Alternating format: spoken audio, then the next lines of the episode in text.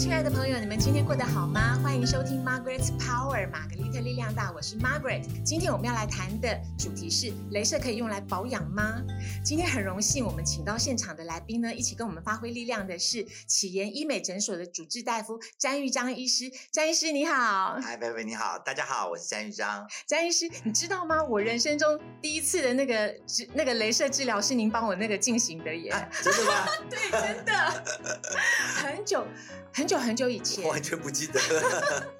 没关系。但是我大概十几年前，我的眼角是跟那个山根之间有一根那个痣。啊然后那个时候我是好像是去那个看别的门诊，好像是青春痘吧啊之类的啊。然后后来您就跟我讲说，这个呃这个痣呢，其实用镭射很快就可以处理。啊那个时候我对镭射不是那么了解啊，可是想不到那个整个的疗程的过程中，大概十到十五分钟我们就结束了啊，然后一直到现在，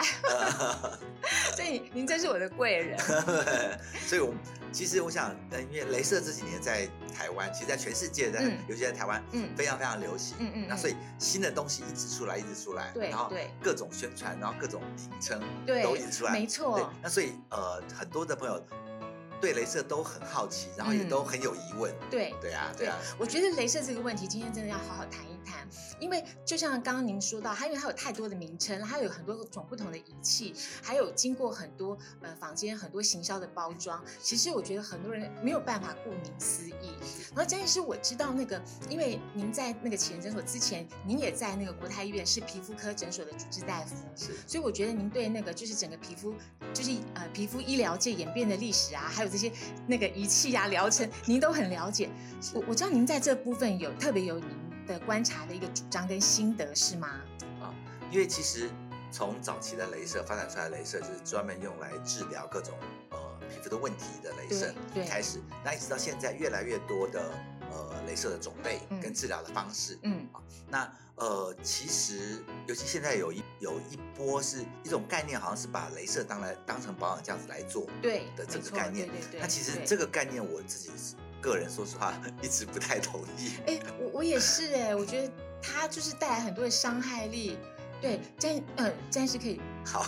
就直说。请直说，我很想听，因为我在想说我们俩看法是不是一样？因为我有我有一些朋友，像我前阵子跟我大学朋同学要见面，就他就说本来约好时间，他说不能见面，我说为什么？因为他说他前阵子去做皮秒镭射，啊然后呃，因为我自己比较少做镭射，我比较使用光磁波光那种的，是所以我镭射部分，自从您上次帮我处理过这事之后，我很少接触。然后他就约好时间，他不能出来，是因为他去做皮秒镭射之后，他就说他的脸啊，就是整个肿起来，啊然后就好像流很多血。嗯然后结果我们本来本来想说等他三五天，结果想不到一等等了这一个礼拜，他才渐渐的复原。嗯所以我很想知道，就是镭射的部分，是不是我们不能够那么迷信啊？好，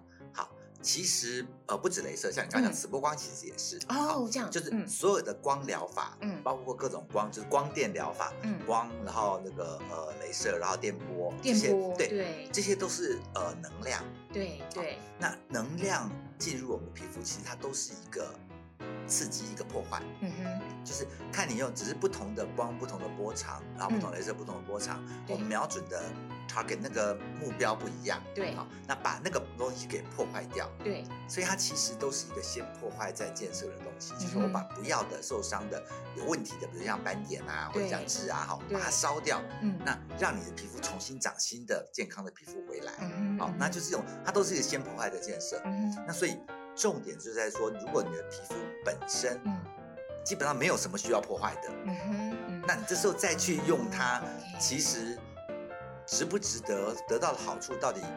有没有超过你皮肤受损的那个、嗯那个坏处的话，嗯其实就值得讨论跟商榷。没错，那我自己个人还是觉得说，它本身是用来治疗的，就是嗯有问题了，我们来做很好。好，嗯嗯嗯那比如说你有些斑点，我们用镭射嗯把它处理，把它破坏掉，让你重新长新的呃皮肤，这样很好。嗯或者是说，甚至呃皱纹、细纹太多，嗯我们把那些已经受损掉的胶原胶原蛋白给破坏掉，把它烧掉，让它重新长新的比较有弹性的胶原蛋白回来。对好，那这个这个治疗，我觉得都是合理的。对好可是如果你根本就很年轻的皮肤，弹性也很好，那个胶原蛋白都是健康的，你把它健康胶原蛋白破坏掉，让你重新长健一样健康的胶原蛋白回来，这样子好像意义上不太对。的确，我也觉得，而且就是我觉得可能就是说，因为现在行销的方式太多元了，自媒体很，多，然后大家接受到讯息的那个管道非常的宽阔，宽阔到没有一个约束，或者是没有一个那个呃门槛等等。所以我我自己个人是觉得说，太多的行销手法会让人觉得很混淆，因为很很多的那个名词其实我们就不太不太清楚。所以像不过我觉得呃，因为呃科技的发达，其实我们这种。呃，就是治疗的方式也很多种，除了我们刚刚谈到的镭射之外，其实也有像，呃，都是光嘛，哈，镭射是一种啊，只是说它是一个激光，它是一个强烈被好，镭射是单一个波长，哦，单一波长，它们差别在于说，镭射是单一个波长，不同的镭射有不同的波长，然后瞄准不同的深度，不同的东西，比如说有一些瞄准黑色素。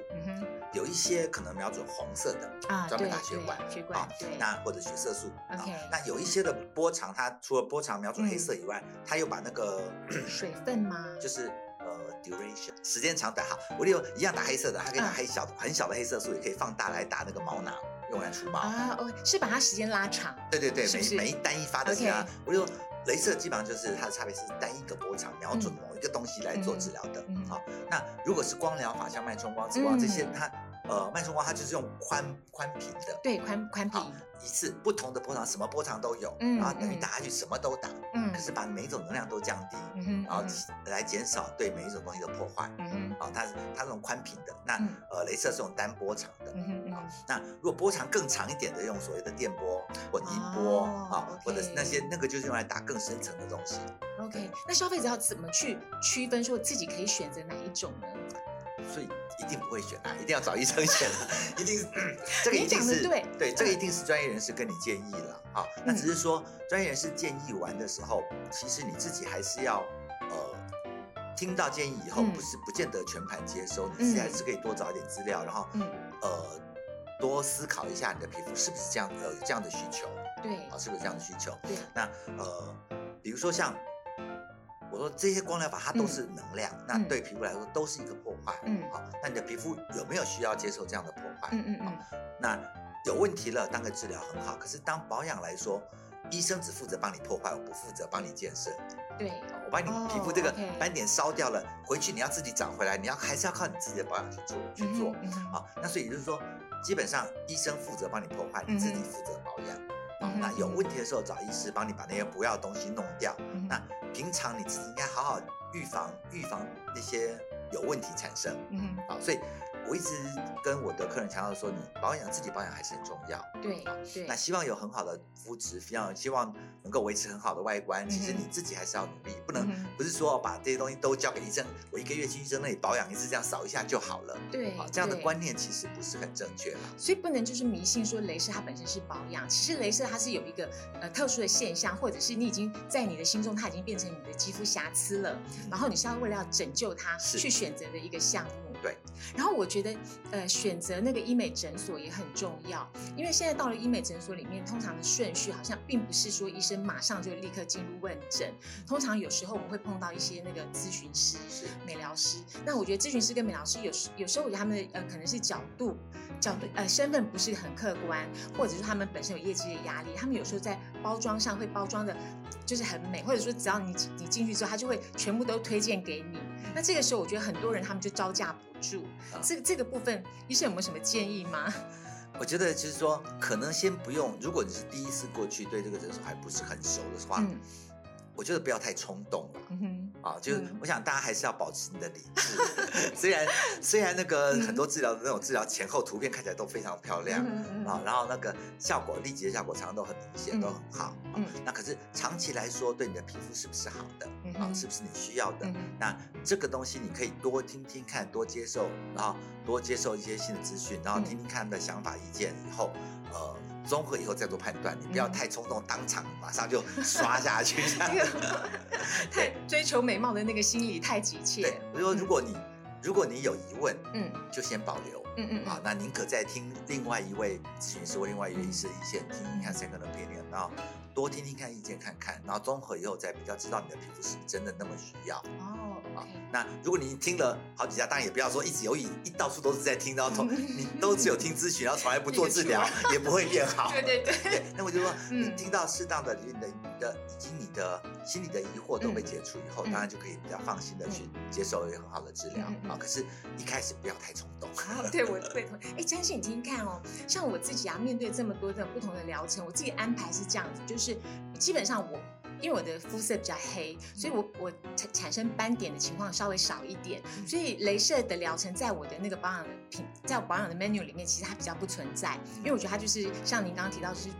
利用破坏去重建。可是我大概会定期，譬如说两三个月会做一次光光疗、磁波光，或或者是脉冲光。然后我觉得，因为那个光疗它本身比较安全，是因为它不像镭射那么集中，因为镭射它一个激光，对，它比较分散，对，对，然后光疗光疗它是一个比较宽阔的光谱。是然后我觉得它这样子在我的脸上扫过之后，我觉得我受伤的几率比较低。是然后我就大概是，譬如说频率两两个月会去做一次，然后就是这样。然后像那个您刚刚提到那个，就是它的波长更长的，它强烈一点的，就是呃，譬如说我们现在知道的音波拉比、电波拉比。磁波光也是啊，啊磁波光也是波长长的，是针对深层的。哦，他们是不是座位部位不同？然后电波拉皮跟音波拉皮，他们是不是作用在深度不一样，那个夹筋筋膜？对对对，肌肉跟皮皮肤的筋膜肌在那边，所以我电波跟音波我可能就是两年做一次，我我这样子的频率对不对？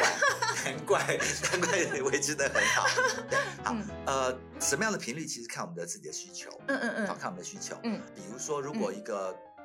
六十岁的一个客人过来，啊那他从来没有做过这些治疗，嗯嗯那嗯单一次的电波或单一次的音波可能效果有限，只能帮他收紧一点点。嗯嗯那当然，他初期可能也许可以选择密集一点，再接受第二次。嗯嗯好，嗯，那如果我们其实长期保养都照顾都都很好，嗯那只是呃要稍微把比如说就这呃这一两年的的嗯问题稍微修正一下。嗯那当然像你这样，比如两年一次这样的 OK 啊，很好啊，一年一次、两年一次这样很好。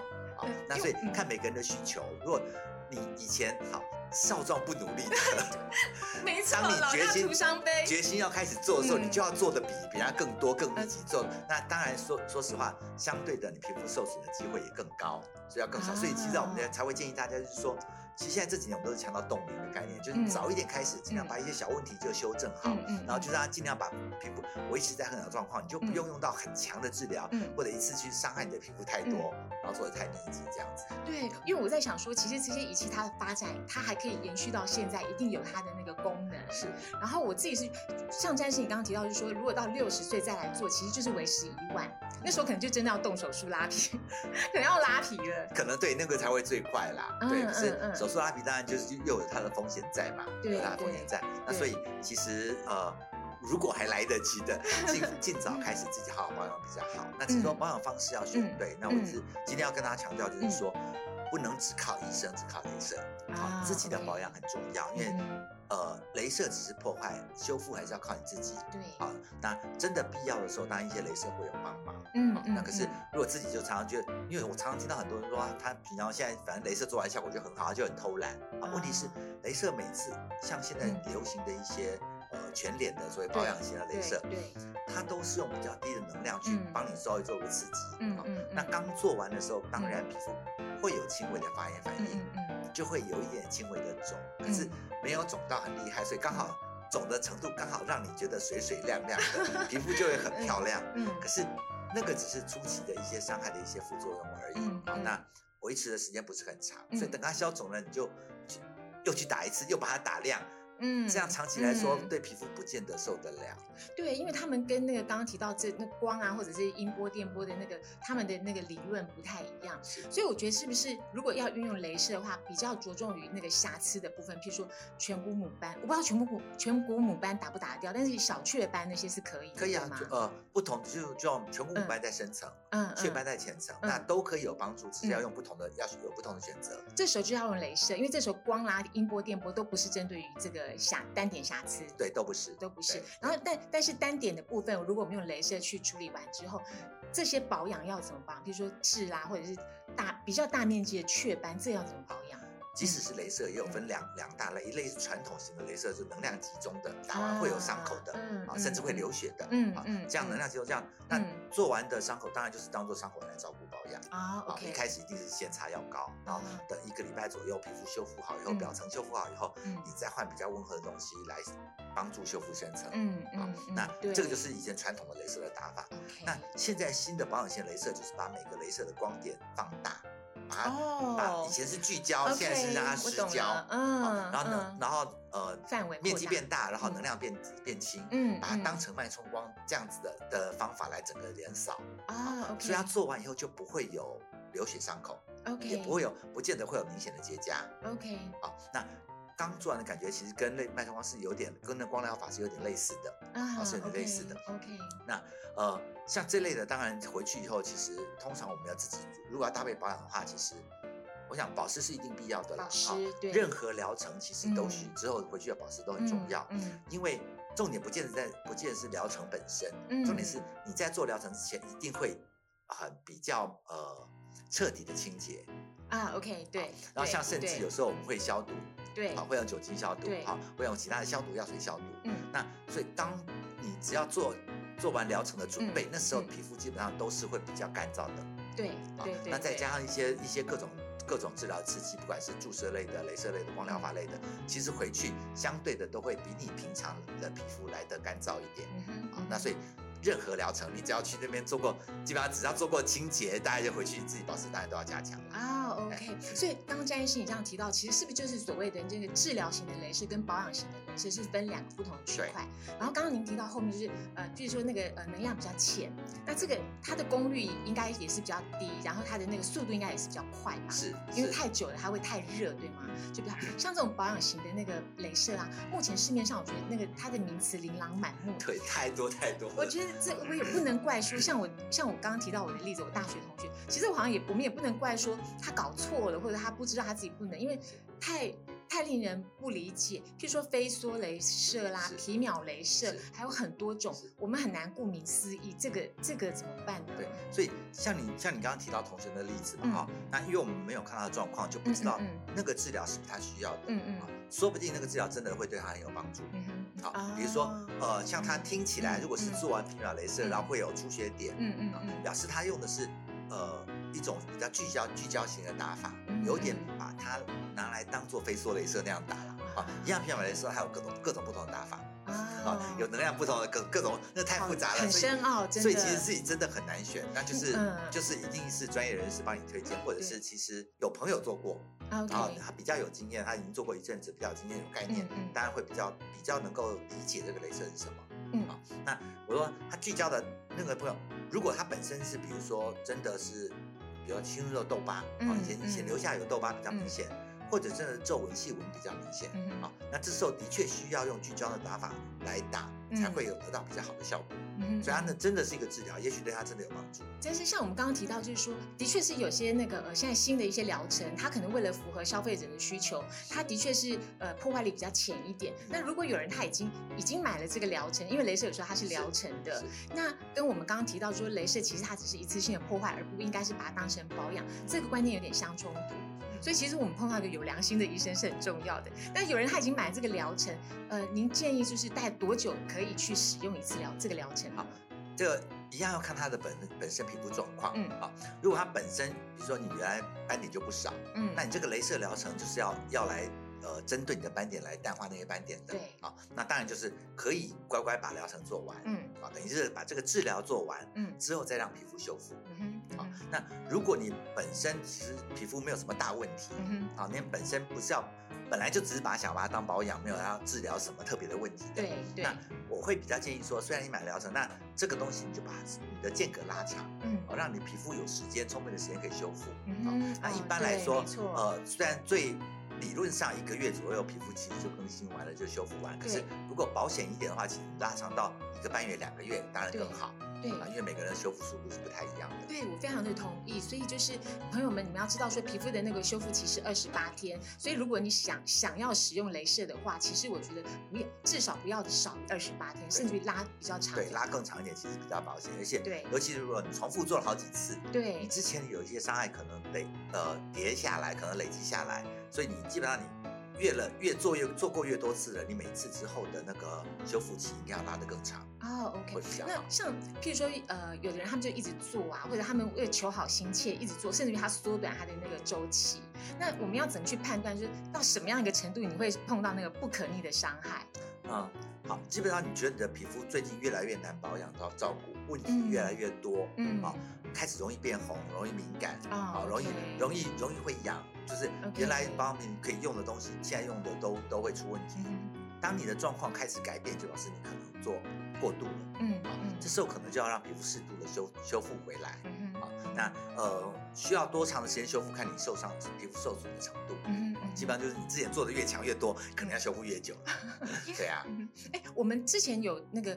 有聊过一个，就是说，呃，如果是使用酸类的保养，保养的它如果就是刺激到最后最深层，它会成为一个疤痕，那这个疤痕可能是难以磨灭的。那请问用镭射保养到一个极致，或者是太深层，会不会造成这样子一个不能去除的疤痕？好，如果只是保养型的镭射，通常不会有单一局部的那种局部性的疤痕发生。嗯好嗯嗯，可是有机哦会会让皮肤全面性的变薄、变敏感 OK，啊。如果你修复不够的话，嗯，那呃，所以其实还是建议大家说，保养其实好，我觉得皮肤保养一个很重要的观念是减少各种外界的伤害。OK 好好，把所有的外嗯伤害嗯都挡住，其实嗯就是一个非常非常好好的保养。嗯那所以我们平常最一直强调就是防晒还是最重要。好对对，因为紫外线伤害最最明显、最持续、最有力，很可怕哦。对，而且现在地球又变迁，气是候变迁，是对哦，臭臭氧层的保护也不够，紫外线穿透更多。好，对，呃，减少各种伤害嗯，包括第一个是紫外线嗯，第二个就是周围各种过氧化物 OK，啊，自由基、过氧化物，嗯所以我们更用适当的抗氧化的成分来保养很重要。把一些空气污染里面的，或者是里面的呃外面的，甚至我们身体自己产生的一些嗯自由基都给给，所以这些把嗯这些伤害都阻绝掉，嗯嗯，其实你的皮肤保养工作就已经做了做好了大半。嗯嗯好，然后之后再针对我们需要的皮肤每个人自己肤质需要的成分加以调理，这样就很好。那镭射的能量那些嗯。都是伤害的东西，其实我们的保养概念是要把伤害尽量减少。嗯。所以你如果正常好的皮肤，你用不断的伤害、不断的刺激它，这个观念其实跟我自己的保养概念是有点冲突的啦。我理解，而且这是一个很危险的迷迷信，所以，所以我自己比较不是那么赞成，就是呃太过度的用这些保养型镭射。啊。我还是强调说，它不是不好的东西啊，可是要知道怎么用，就是当做治疗是很好的。啊，如果有问题那当然它的伤害性都比以前传统镭射的破坏力来更小。嗯更安全嗯啊。那也许需要做比较多次，可是相对的你中间修复期会那么长嗯啊。那所以是好东西，可是你嗯要知道怎么用。就是如果你好好的皮肤就不要去乱用。对，真的是，所以我说碰到那个有良心的医师真的是很重要。然后刚刚詹医师你还有提到，就是说其实回去之后皮肤可能会有点干涩，因为我们有是经过很多道的处理，那我们就要保湿。那呃，这个保湿有没有就是说有一个一定要做到多少天，或者说我们的皮肤要到什么样的情况下，我才能够停止保湿，再做别的保养？其实我觉得呃，一般来说至少先先两个礼拜左右啦。嗯哦两个礼拜这是最最保险的嘛，因为呃角质层两基本上两个礼拜应该都修复完了，OK，都修复完了。嗯那呃看你做的强度是多强。嗯那大部分的目前的现在目前做的强度大家都不会太强，所以我觉得自己加强保湿两周之后，两周你可以用自己的正常的保养。嗯 OK，哦，我觉得我觉得这样的概念应该大部分人是 OK 的。所以其实保养皮肤最重要就是基础的工作，是抗氧化物，然后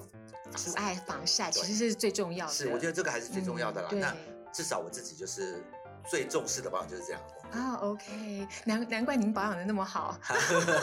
尽量我就要以身作则啊，尽量。其实我当皮肤科医师，当皮肤科医师以后，好像就没有去过海边晒过太阳。而 且你那个因为那个客人太多了，没有没有，就是络绎不绝的客人。我记得有一次我们、嗯呃皮肤科医师皮肤科医师出去开会，嗯。那在国外嘛，然后开了嗯。开开会开三天，然后中间有一个下午，他就是哦，一个有一个观光的疗程，用嗯。bus 带我们出去玩，然后嗯。就看到所有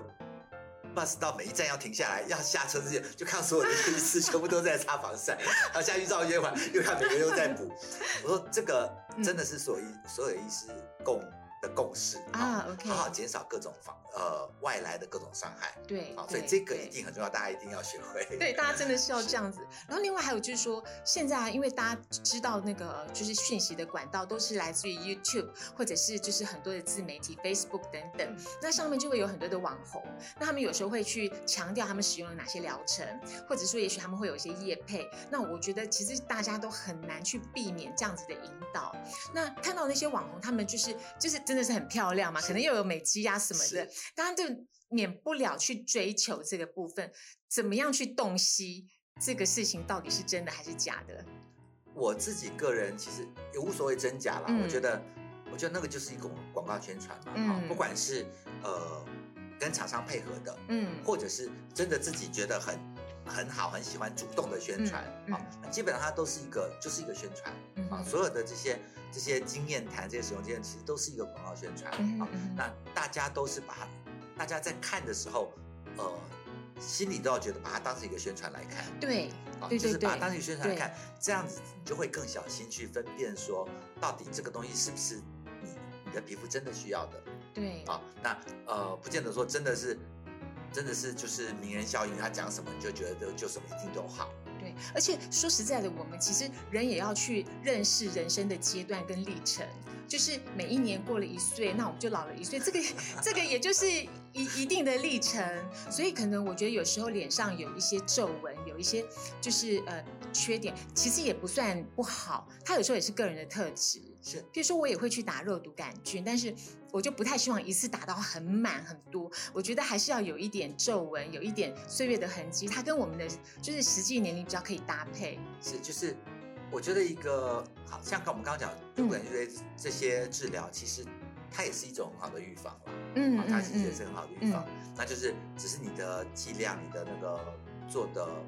范围，那个都要、嗯都要都要很小心控制啦。还有，我觉得人对于美要有一个自信心，是一定要有一个自信心，因为如果你没有自信心的话，你可能就是很容易被人家说服。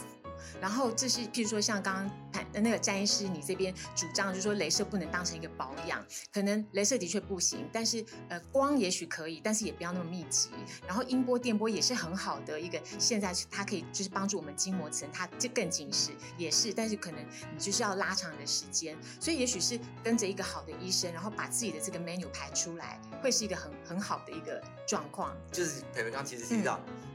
呃，我觉得现在的审美观念嗯的、的改变其实也很重要。对那就是，呃，我也希望大家大家要提醒大家了哈，就是流行的审美观，不见得就是我们自己自己一定要完全去追随的审美观。对好你可以自己对美有你自己的定义。对，好，那尤其是千万不要被这些美肌模式给误导了。我常常有，对，常有客人过来说，你看那个，他说他毛孔好大，嗯哼，那我就说毛孔在哪里？你仔细看，我贴的好近的看 那个异形的时候，非常这样，